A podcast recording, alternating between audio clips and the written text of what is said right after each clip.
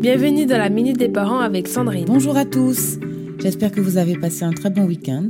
C'est avec plaisir que je vous retrouve dans notre série dédiée à l'art de l'éducation parentale sous l'angle de la discipline positive. Aujourd'hui, nous allons voir comment guider nos enfants vers la responsabilité et le respect des valeurs. N'oublions pas que les enfants apprennent en imitant. Donc, pour développer chez eux les comportements que nous souhaitons voir s'épanouir, nous devons agir de la bonne manière, car nos actions sont plus fortes que nos mots. Par exemple, les plus petits apprennent la politesse en voyant leurs parents dire bonjour et remercier les autres. Ils ne peuvent donc pas comprendre que nous n'appliquions pas les consignes que nous donnons. C'est la raison pour laquelle il est essentiel d'être cohérent et de mettre en pratique ce que nous enseignons. De plus, cela nous demande de rester modérés dans nos propos et de surveiller notre langage, même si nous ne sommes pas parfaits, évitons que nos enfants adoptent un vocabulaire inapproprié. Surtout que nos enfants grandissent en partageant nos valeurs. Puis, à l'adolescence, ils commencent à former leurs propres opinions. Il est donc très important de respecter leurs choix et leurs convictions,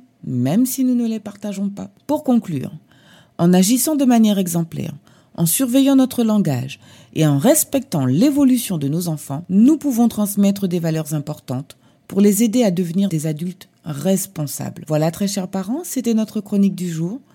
Nous nous retrouvons demain matin pour un nouvel épisode. N'oublions jamais que nous sommes les premiers enseignants de nos enfants et que nos actions parlent plus fort que nos mots.